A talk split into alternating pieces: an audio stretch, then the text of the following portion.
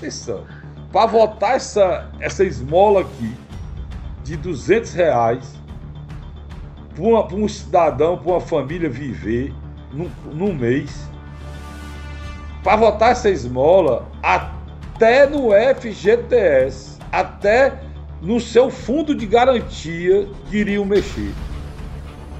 Então nenhuma esmola é.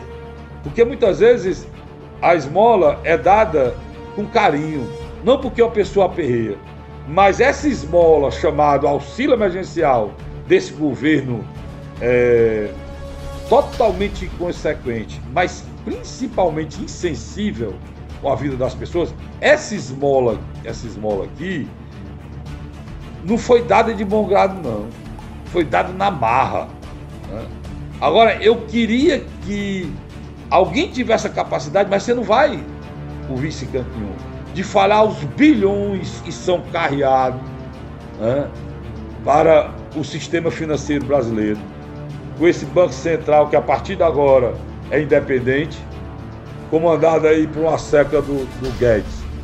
Ah, meu irmão, se você soubesse o que é feito nesse sistema financeiro brasileiro, quanta grana tem para dizer que não tem dinheiro e fazer uma verdadeira chantagem com o Congresso para dar uma esmola de 200 reais no momento em que está todo mundo com dificuldade, desempregado, com fome, a morte batendo na porta.